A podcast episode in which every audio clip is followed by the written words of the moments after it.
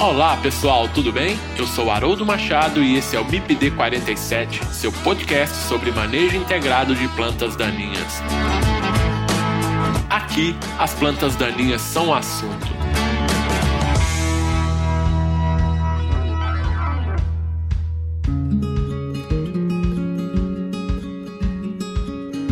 Pessoal, quem quiser interagir com o MIPD 47, pode fazer isso através do Instagram MIPD47, nos mandando directs. Vocês podem mandar e-mail para o mipd47podcast@gmail.com. Vocês podem ouvir o MIPD 47 através do site mipd47.com.br. Acessem o site e confira nosso conteúdo mipd47.com.br. E estamos também nos principais agregadores de podcast. E nesse episódio eu converso com a professora Patrícia Monqueiro, da Universidade Federal de São Carlos. Nós vamos falar sobre o impacto de herbicidas em organismos não alvo. O controle químico de plantas daninhas é uma ferramenta de extrema importância para alguns sistemas de produção agrícola e precisa ser usado de modo racional. O alvo dos herbicidas, de forma direta ou indireta, são as plantas daninhas. Entretanto, esses produtos podem ser tóxicos para uma variedade de espécies não alvo, de organismos de solo, de organismos aquáticos, polinizadores a mamíferos. Uma estratégia de mitigação dos efeitos dos herbicidas a organismos não alvo é a adoção sistêmica do manejo integrado de plantas daninhas e aplicação de todos os seus conceitos. Quer saber mais sobre o impacto de herbicidas em organismos não alvo? Fique com a gente e ouça esse episódio do MIPD 47.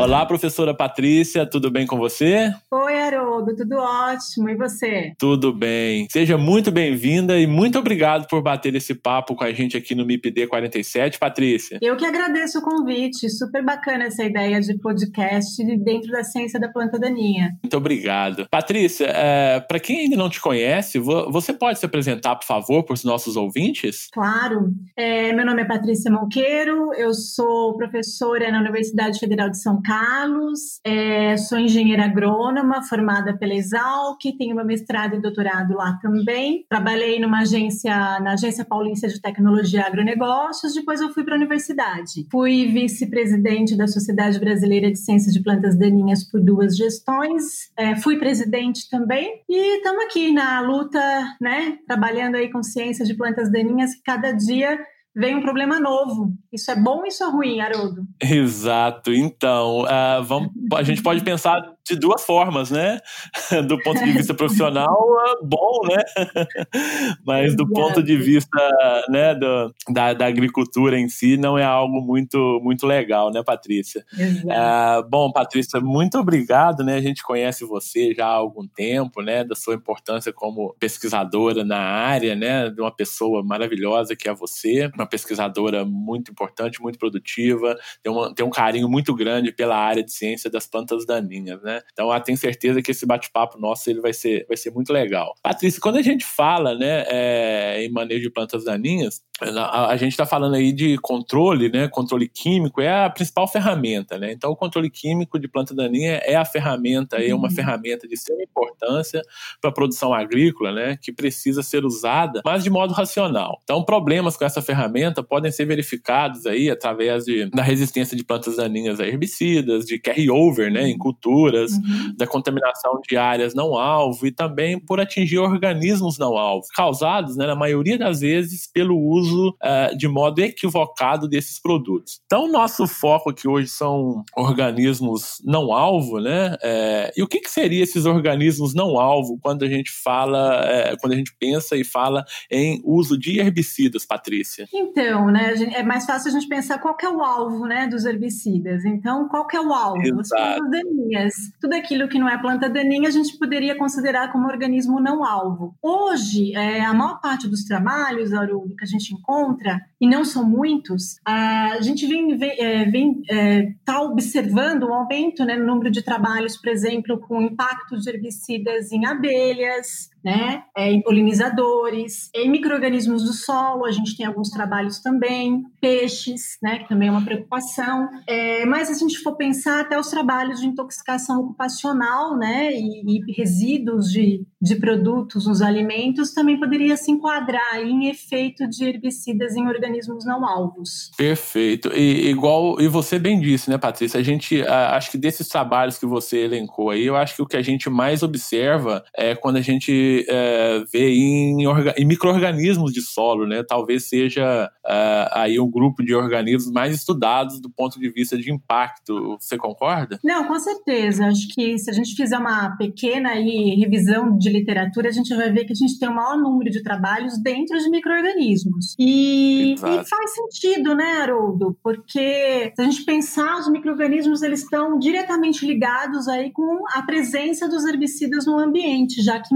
muitos herbicidas são é, biodegradados. Exato. Então, quando a gente fala em degradação microbiana, né, em herbicidas, a degradação microbiana é o processo chave que vai influenciar na dinâmica desse, do resíduo do herbicida no ambiente, né, incluindo aí a persistência no solo, a suscetibilidade de litigação. E só para a gente contextualizar, né, para os nossos ouvintes, o, o termo biodegradação ele refere-se à degradação microbiológica, né, direta ou indireta de um composto orgânico, sendo aí considerada a principal via de deterioração desses produtos no solo. Exato. É, e os micro-organismos, eles utilizam esses compostos, né, como substrato pela ação de suas enzimas e, e podem ainda transformá-lo em nutrientes, em energia para a própria sobrevivência, né? É, a gente então é algo é, em, é, a gente tem uma divisão que a gente fala que é catabolismo é quando o herbicida é absorvido, né, pelo microorganismo e é quebrado em moléculas menores e vai gerar energia. Então você tem um aumento da biomassa microbiana. E a gente tem o cometabolismo quando uh,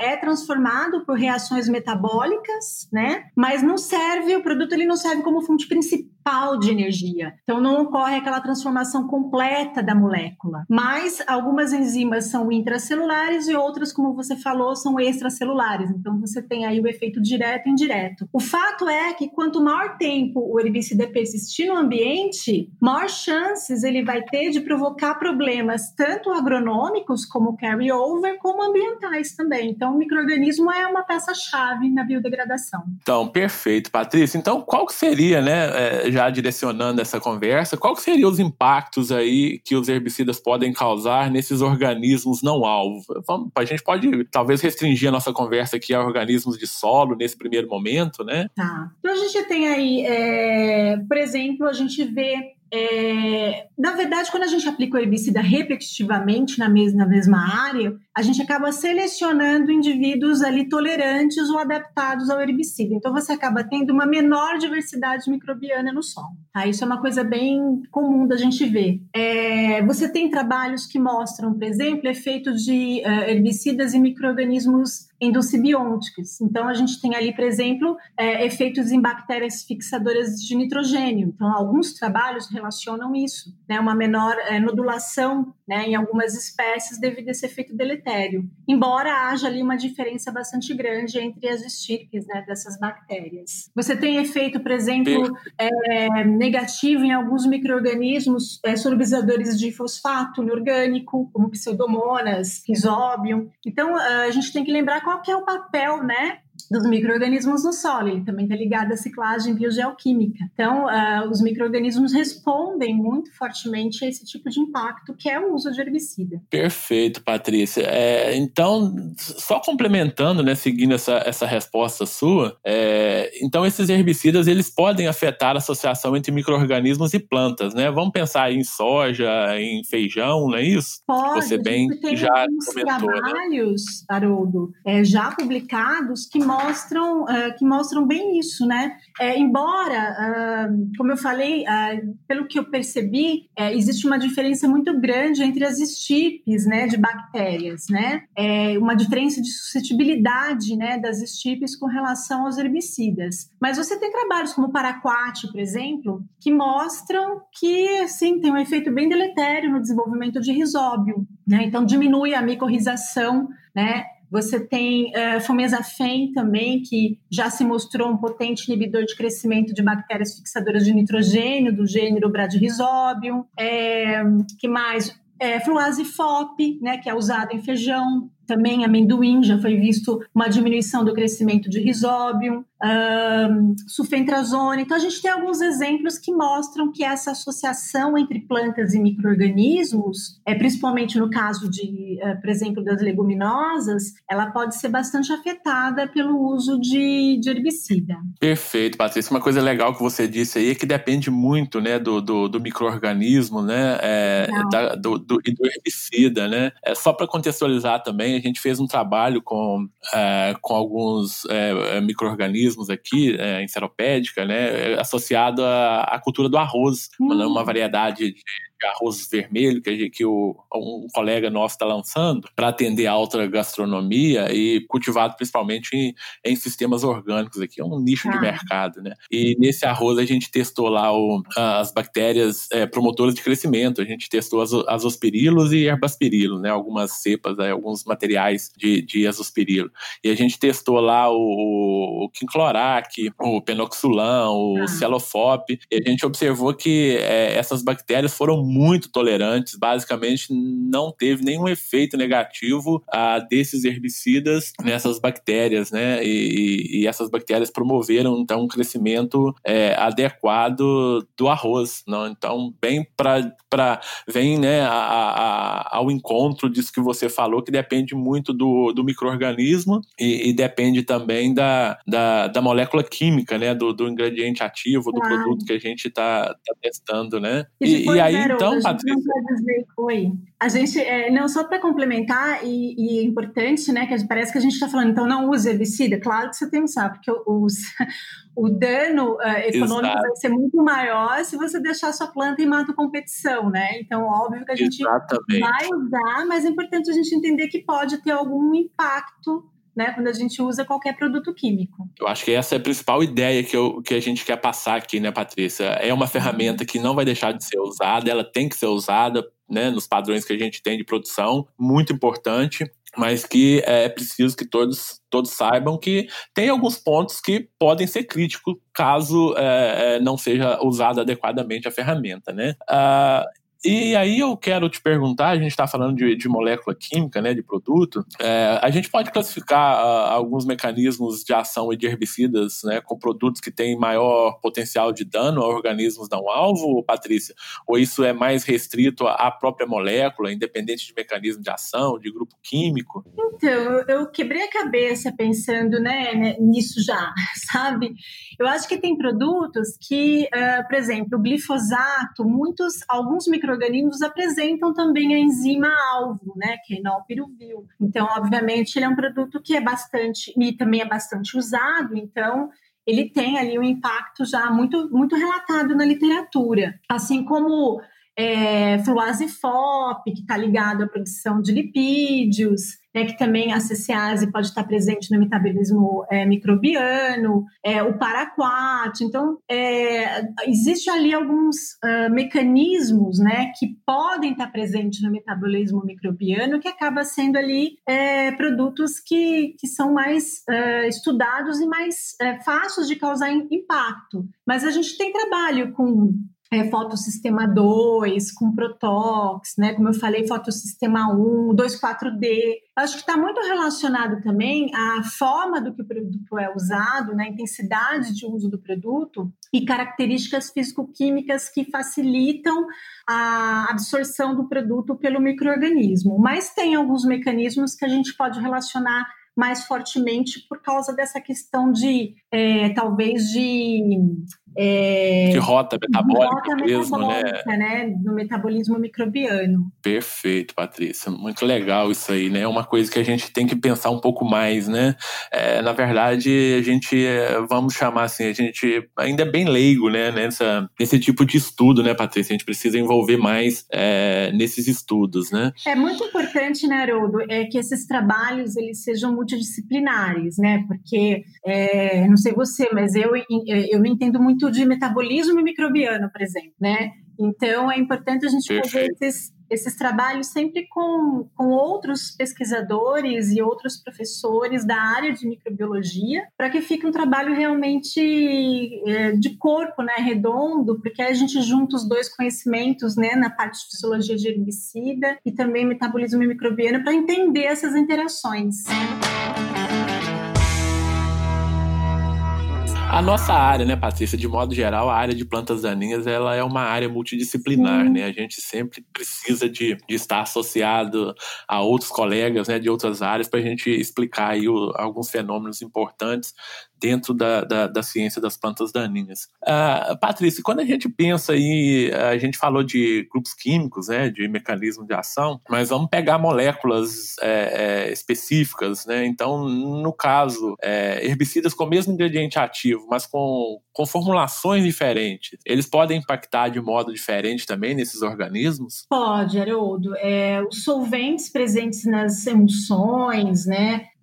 As, diferentes, eh, as, diferentes, as diferenças existentes na formulação do herbicida, ela pode sim alterar a absorção, a translocação do produto e pode influenciar tanto na atividade né, agronômica que a gente conhece, mas também na toxicidade. Por exemplo, você pegar o, o glifosato, né? É, Existe aquele surfactante, eu não, eu não, sei se eu vou lembrar o nome dele inteiro, Haroldo, que é o POEA, POEA, né, que acho que é polioxietileno, alguma coisa. E você tem trabalho de toxicidade só com ele, mostrando que ele por si só já é muito tóxico. E ele pode estar presente em algumas formulações, né? É, se você tem trabalhos que usam, o, por exemplo, o equivalente ácido puro, o glifosato, e formulações. E as formulações são bem mais tóxicas do que o ingrediente, o, o equivalente ácido. Então, dependendo do que tem ali na formulação, do tipo de solvente, do tipo de surfactante que existe, é, ele por si só já pode causar bastante toxicidade nos organismos não alvos. Perfeito. Só para citar um, né, de um, de um colega nosso aí, de um trabalho mais antigo, mas ele é bem legal porque ele, ele traduz exatamente isso que você falou. Ele é um trabalho feito pelo Barbosa, em que ele testou lá a formulações de glifosato, né? Ele testou lá o colocar aqui o nome comercial, né? Ele testou o Roundup Transorb, né? Ele uhum. testou mutiação, ele testou o original é, em, em bladyrhizóbios, né? E ele observou que para uma para sêmia 5019 que ele testou lá o, o glifosato, né? O, o, original que a gente chama o, o glifosato padrão, ele foi mais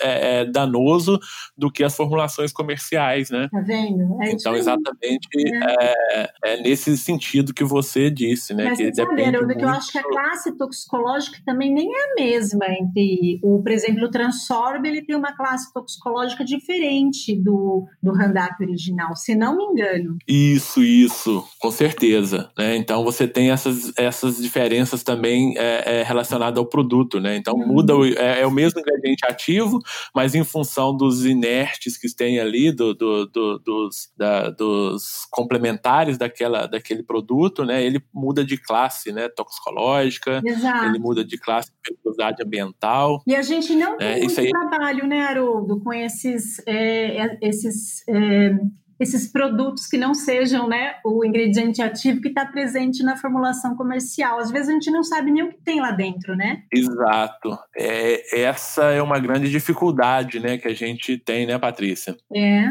A gente até conhece bem o ingrediente ativo, mas e aí? Né? Uhum. Você pega um produto que ele é, é 480 gramas de, de IA por, por litro, né? Então o que, que tem no, no, no restante? Né? O que, que é aquele resto de que complementa aquele produto? Né? Exato. A gente não sabe. Então, uhum. o impacto pode ser é, é grande. E, e aí, nesse sentido, então, Patrícia, a gente já, já direciona essa conversa, então, para periculosidade ambiental. A gente está falando de classificação ambiental, né? Uhum. Ah, qual a relação entre a periculosidade ambiental de um herbicida e, e o efeito a, ah, dele a organismos não alvo, então? Então, a periculosidade ambiental é um parâmetro, né, que é, acho que é o IBAMA, né, que tem todo essa, esse cuidado. Sim, sim, perfeito. A, a faixa que vai de classe 1, de muito perigoso, até classe 4, que é pouco perigoso. Enfim, a, a classificação de periculosidade ambiental, ela é totalmente né, baseada nos parâmetros que envolve impacto. Então, você tem lá é, bioacumulação, né, que é essa tendência do produto e, a facilidade em entrar em organismos vivos, é, com relação à persistência no ambiente, é, transporte, toxicidade, né, em, a diversos organismos. Então, você tem lá, por exemplo, a Apis mellifera sendo utilizado como organismo padrão para polinizadores, é, potencial mutagênico, carcinogênico e teratogênico para organismos não alvos. Então, assim, eu acho que está intimamente né, relacionado é, com, com a questão de impacto. Embora é, se possa falar assim, ah, isso é uma opinião pessoal, né? Então, assim, é, realmente é um parâmetro intimamente relacionado com organismo com impacto em organismos não alvos. Mas isso não significa, por exemplo, que um produto classificado como pouco perigoso, quando usado intensivamente dentro de uma área, não vai causar impacto se a gente pensar em micro-organismos do solo, né? Então ele pode ser classificado Perfeito. como classe 4 e ainda assim provocar um impacto considerável, diminuindo a diversidade microbiana do solo quando usado de maneira intensiva. Tudo que é usado de maneira intensiva vai causar impacto seja ele classe 1 ou classe 4. Perfeito, Patrícia. Então, na verdade, é, é aquilo, né? É, é pouco tóxico, mas é tóxico, né? Então, Exato. o uso repetitivo aí vai causar esse problema. E só para a gente deixar aqui contextualizado para os nossos ouvintes, né? Que esses testes, né? Eles são requeridos até, na verdade, por próprio registro dos produtos, né? Exato. Esses testes pensando em organismo não alvo. Uhum. Então, para fim de, de registro aí de, de herbicidas e, e todos defensivos, são realizados testes que a gente chama de ecotoxicológicos, né? E aí existe uma portaria do IBAMA onde se encontra lá a relação desses testes, né, que são solicitados é, relacionados à toxicidade do produto uhum. para o organismo não alvo e, e só para registro, né, alguns testes que obrigatoriamente devem ser realizados para fins é, de registrar o produto, né? Então, por exemplo, em microorganismos, né, que relacionados ao ciclo do carbono, ciclo do nitrogênio, em algas, né? Então ali é, é calculado ali a CL50 do, do, do produto para alga, micro-organismos de solo, né? Aí calcula-se a DL50, que é a dose letal que mata 50% dos organismos Exato. testes, né? Uhum. Em abelhas também é necessária a informação do, do DL50, né, né, Patrícia? Exato. E aí a gente pega, por exemplo, em micros, microcrustáceos também, né? Aí tem, é, tem que ter estudos de efeitos agudos e crônicos, né? Calculando aí a concentração máxima de efeito é, não observado. Chaves, né, Haroldo, em, em, em é, ambientes que precisam ter estudos de ecotoxicologia. Eu vi uma vez é, um trabalho uma apresentação que ele comentava sobre o custo de ter uma molécula, né? Então a gente fala ah, entre 200 e 250 milhões, né? Para se ter uma molécula Isso. que vá ser lançada daqui a 10 anos. Desses 200, 250 milhões, naquela apresentação dele, pelo, pelo menos naquela apresentação, ele falava que cerca de 70 milhões eram gastos nos ensaios de ecotoxicologia né? Que você tem que responder duas perguntas: como um produto químico age sobre os organismos não alvos, e aí todos esses que você comentou, né? Peixes, abelha, é, microcrustáceos, enfim. E como o ambiente age também sobre os produtos químicos, né? Questão de é, temperatura, Exato. luz, lixiviação. Então, são duas perguntas que requerem ali respostas para um produto ser registrado. Não, legal. Então, assim, a gente observa, né, Patrícia, que existe um cuidado, existe uma regra bem, bem clara, bem definida e muito cuidadosa com relação a esses testes, né? Então, uhum. que devem ser realizados para registro do produto, mas aquilo que você você falou. Então, um produto classe 1, ele pode causar dano, sim, se for usado de maneira errada, né? Então, isso a gente tem que é, tomar cuidado com isso, né? E todos os agentes envolvidos no, no, no, processo aí de uso dessa, dessa ferramenta tem que saber, tem que ter essa noção bem clara para a gente é, não perder a ferramenta, né? Pelo uso é, não adequado. Ô, ô Patrícia, e como são realizados os trabalhos aí no Brasil para mensuração dos impactos de, de, de, herbicidas em organismos não alvo? Tá, Haroldo, eu vou falar o que a gente faz aqui, tá bom? E é, então, assim, o que, que a gente tem feito aqui, né? Eu tenho acompanhado alguns trabalhos de colegas também. É, o pessoal da, da biologia trabalha muito com, com efeito de agrotóxico em abelha, em abelhas é, é, não só apis, né, mas outros gêneros de abelha. A gente tem muitas abelhas nativas que têm uma sensibilidade completamente diferente. Então, o que é feito aqui? Vamos dividir em abelha e micro-organismos, então, que é o que nós fazemos aqui no CCA. Com relação à abelha, principalmente quando é um herbicida, né, que a gente não conhece, isso que já, já fiz alguns trabalhos com a, com a professora Roberta Nocelli, a gente é, faz o DL50 oral, né, o DL50 dérmico, então a gente expõe né, diferentes concentrações de herbicida para determinar o DL50 oral e dérmico. Também se é visto uh, o comportamento de voo, né? Então, se às vezes o produto ele não não provoca a morte, mas ele altera eh, o comportamento, né, das abelhas que é imprescindível para a sobrevivência da colônia. Então, ele pode alterar a capacidade de voo, deixá-la desorientada, é a capacidade gustativa, também é visto a questão de embriogênese, tudo isso, tá, Haroldo? Esses experimentos eles precisam seguir padrões da Organização para a Cooperação e Desenvolvimento Econômico, a OECD. Então, existem padrões que precisam ser seguidos, claro, senão cada um vai fazer de um jeito. Com relação aí a microorganismo, é, esses dias eu mandei uma, esses dias faz tempo, eu mandei uma, um pedido de bolsa de iniciação científica, envolvia a era uma área de SAF com controle mecânico e controle químico de planta daninha. A gente queria ver também a qualidade biológica do solo ao longo do tempo. É, a gente colocou, por exemplo, que a gente fez a respiração basal do solo, né? Então são trabalhos feitos em laboratório. Ele coletou o solo e levou para o laboratório. A biomassa do carbono microbiano, é, coeficiente metabólico do solo, mas uma coisa que hoje em dia eles estão pedindo muito, por exemplo, é, antigamente a gente colocava unidades formadoras de colônia, né, como um, um parâmetro para ver o uh, número de indivíduos, enfim, para fazer uma contagem. Hoje em dia eles não aceitam mais isso, eles pedem PCR total, PCR em tempo real, né, uma análise aí de bactérias e fungos através de PCR. Então, também seguindo, tá? No caso de micro-organismos, também seguindo é, padrões da OECD. Tem outra, de, acho que de 1999, se não me engano. Tá? Também ser visto atividade de enzimas, né, microorganismos, hidrólise de atividade de enzimas como desidrogenase, fosfato, fosfatase, aí você consegue ver vários outros parâmetros para saber a qualidade do solo. Então, basicamente, aqui no CCA a gente faz esse tipo de trabalho. Legal, Patrícia. Então, é, são atualizações importantes metodológicos aí que, que vão dar mais, é, que dão mais consistência aos trabalhos, né? E, e aí é, eu até te pergunto, né? Pode falar, Não, não, pode, pode. Não, e aí eu até te pergunto, Patrícia, porque nos trabalhos mais antigos, né, a gente até observa muito, né, que é comum nesses trabalhos científicos aí os pesquisadores chegarem à conclusão de que determinados herbicidas reduziam o número de organismos no solo, uhum. aí a gente uhum. vamos chamar de é, colocar as bactérias, né, mas proporcionavam um aumento na atividade microbiana do solo. E aí vem a pergunta, né, isso é bom ou ruim? né?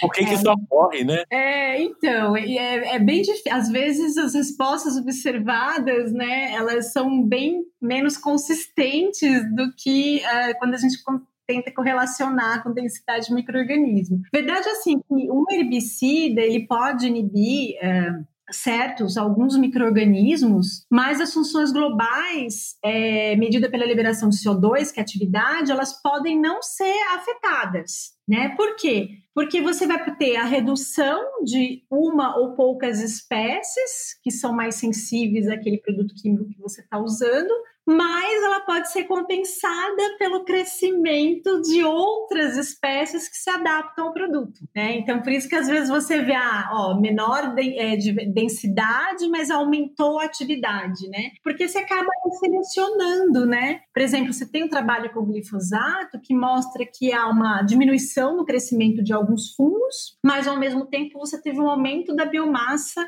da atividade microbiana do solo, porque a, as bactérias que utilizavam o herbicida como fonte de carbono e energia estavam né, provocando isso. Então, é, lembra que do solo você vai ter micro-organismos sensíveis, que vão ser, podem né, ter um impacto mais deletério, mas você acaba selecionando aqueles micro-organismos e eles vão aumentar de população, vão aumentar a população, né, usando o, o próprio herbicida como fonte de energia. Então, eles aumentam a população e você aí vai ter um aumento na atividade né, de micro-organismo no solo. Não é fácil estudar micro-organismo. Quando a gente começa a correlacionar, assim, às vezes você fica um pouco perdido.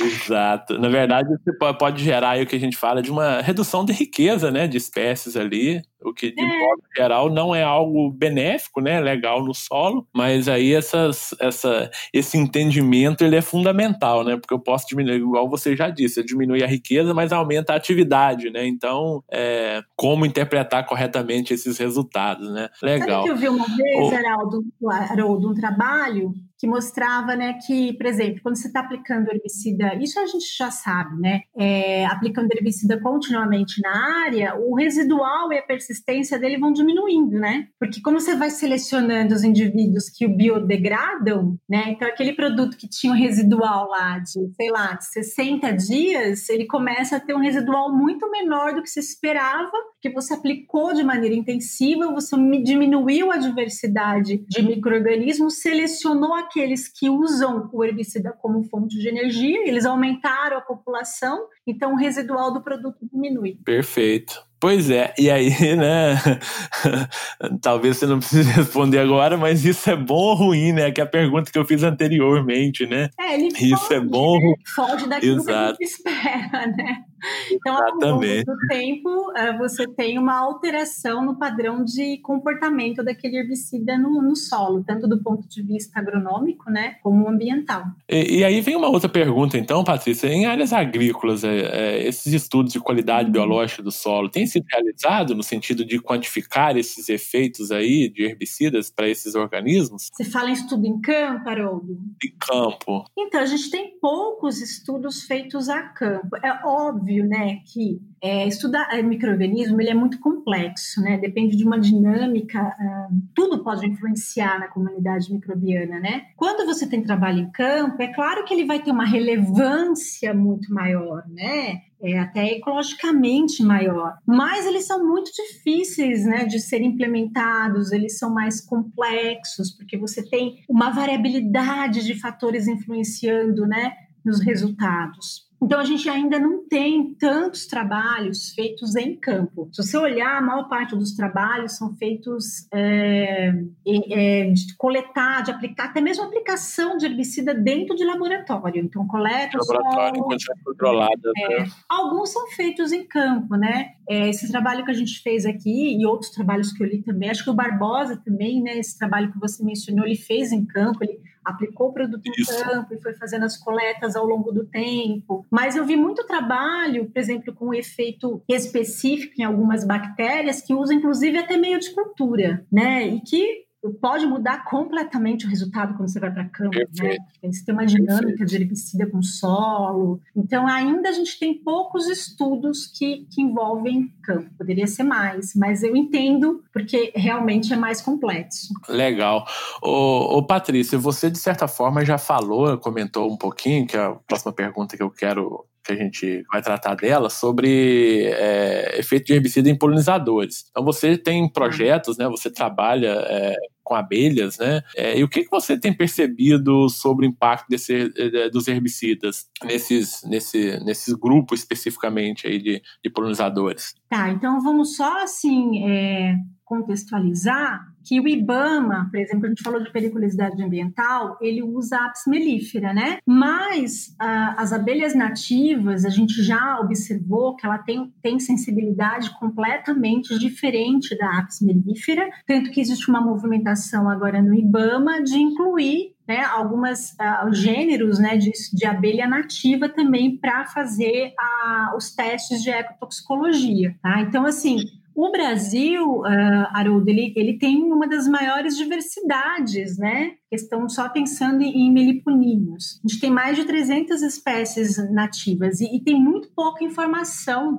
com relação a efeito de agrotóxicos de maneira geral, né, nesses produtos, nessas, nessas espécies. Pensando em herbicida, não vou nem falar de inseticida, né, que também não é nosso caso, mas muitos, claro que a maior parte dos trabalhos com abelha é feito com inseticida, né, fipronil, tiametoxan, é, doses subletais, mas vamos pensar em herbicida, né, então a grande parte do, dos herbicidas, qual é o grande volume de aplicação dos herbicidas? É na pré-emergência ou na pós-inicial, então a gente não tem, no momento momento da aplicação, a área não está sendo forrageada por abelhas. Em que momento, então, que a gente tem a presença de abelhas quando a gente vai aplicar herbicida? É na dessecação, né? Então, a aveia preta, por exemplo, é, ela é um atrativo para abelha, que é usado no sul como planta de cobertura, ou dessecação mesmo da área com planta daninha. Muitas plantas daninhas são atrativas para abelha. Então, nesse momento né, da dessecação, no final também, né, de algumas culturas. E a gente tem, por exemplo, aqui no estado de São Paulo, Haroldo, muito fragmento florestal é, rodeado por, usi, por área de cana-de-açúcar. E muitos colocam ali a sua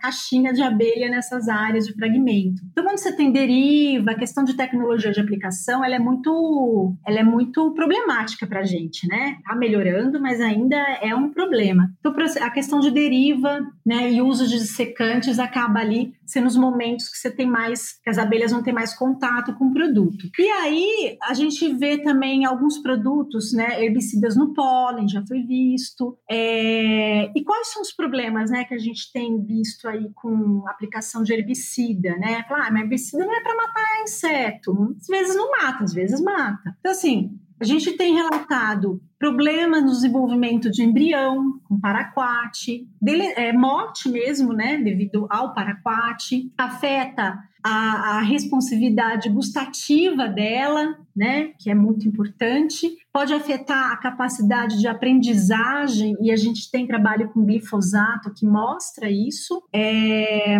que mais? É, problemas no forreageamento, problema no tecido é, muscular também relacionado a voo. Com questão de latalidade, é engraçado, mas você tem muita é, muito trabalho uh, controverso. Assim. Por exemplo, você tem trabalhos com 2,4-D, alguns que mostram uma gravidade, outros que mostram que não há gravidade no uso de 2,4-D, né? Sobre a sobrevivência de não abelha. É, não é consenso, né? Não é consenso ainda nos trabalhos não é científicos, é né, Patrícia? Para alguns, alguns trabalhos, mas assim tem um consenso que é, é que é 2,4-D mais glifosato, por exemplo. Vários trabalhos têm mostrado esse efeito sinérgico, né? É, provocando ali toxicidade na atividade motora. Uma coisa que a gente tem que lembrar, né, Haroldo, que a gente tem muito, a gente normalmente o produtor ele não aplica um produto só, ele faz Exato. Né, uma aplicação As misturas de tanque. Exato. Então, da mesma forma que a gente pensar que mistura de tanque pode ter efeito sinérgico no controle das plantas daninhas, a gente ficar feliz, ele pode também ter efeito sinérgico em toxicidade em organismos não alvos, né? E a gente tem pouquíssimo estudo sobre isso. Então, esse, esse é um ponto. Assim, isso que eu ia comentar agora, né, Patrícia? Eu acho que tem um vácuo muito grande em relação a resultados, né? Para saber o que que. Na verdade, a gente sabe pouco das interações, até mesmo no, no controle das plantas daninhas, né? Imagina, então, então organismos não alvos, né? Tem organismos não alvos, exatamente. Exatamente. Ô, ô Patrícia, e e, como mitigar esses impactos aí dos herbicidas em organismos não alvo, hein? É outra,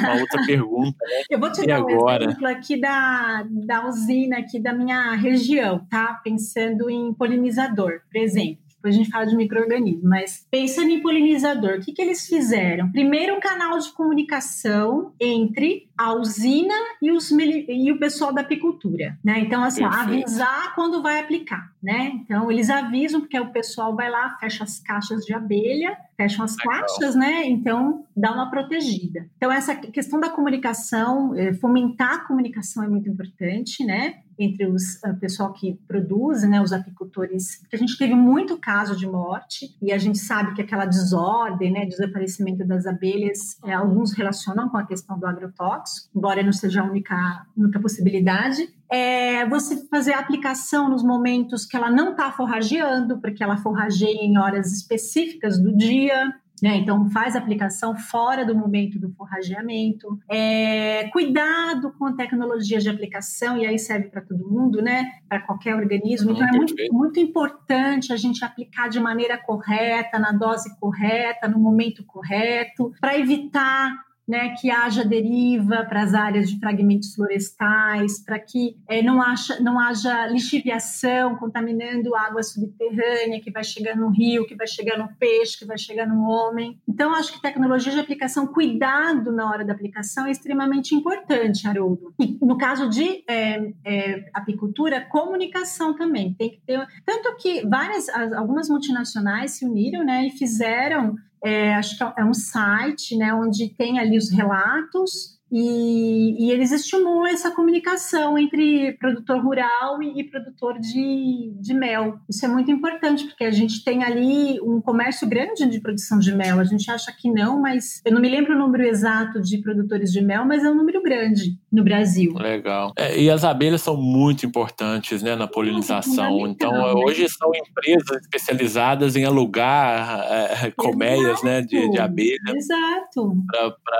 em certos momentos da, da, da cultura, né? É, o produtor ele, ele aluga as é. abelhas é. para poder é, essa, elas realizarem essa polinização ali na, nas áreas, né? Então, realmente, a gente tem que pensar com carinho né, nos impactos que a gente pode estar tá causando para essa, essa para essa espécie, né? Ou para essas, essas espécies aí polinizadoras. Tem cultura que é dependente, né? Então, sem o polinizador, ela vai acabar, né? Se a gente não. Você pega aí os produtores de melão lá do Rio Grande do Norte, eles já estão fazendo isso, já estão alugando é, caixas de abelha na época de, flore... de florescimento lá das plantas para poder fazer esse trabalho de polinização. Perfeito, Patrícia. Bem legal. Patrícia, a gente está chegando aí ao final do nosso bate-papo papo muito legal, muito produtivo, né? Eu acho que muitas informações que, de modo geral, uh, uh, muitos que, que estão na área de plantas daninhas não, não têm, né? Ou não se atentam a, a essas informações. Então, acho que foi,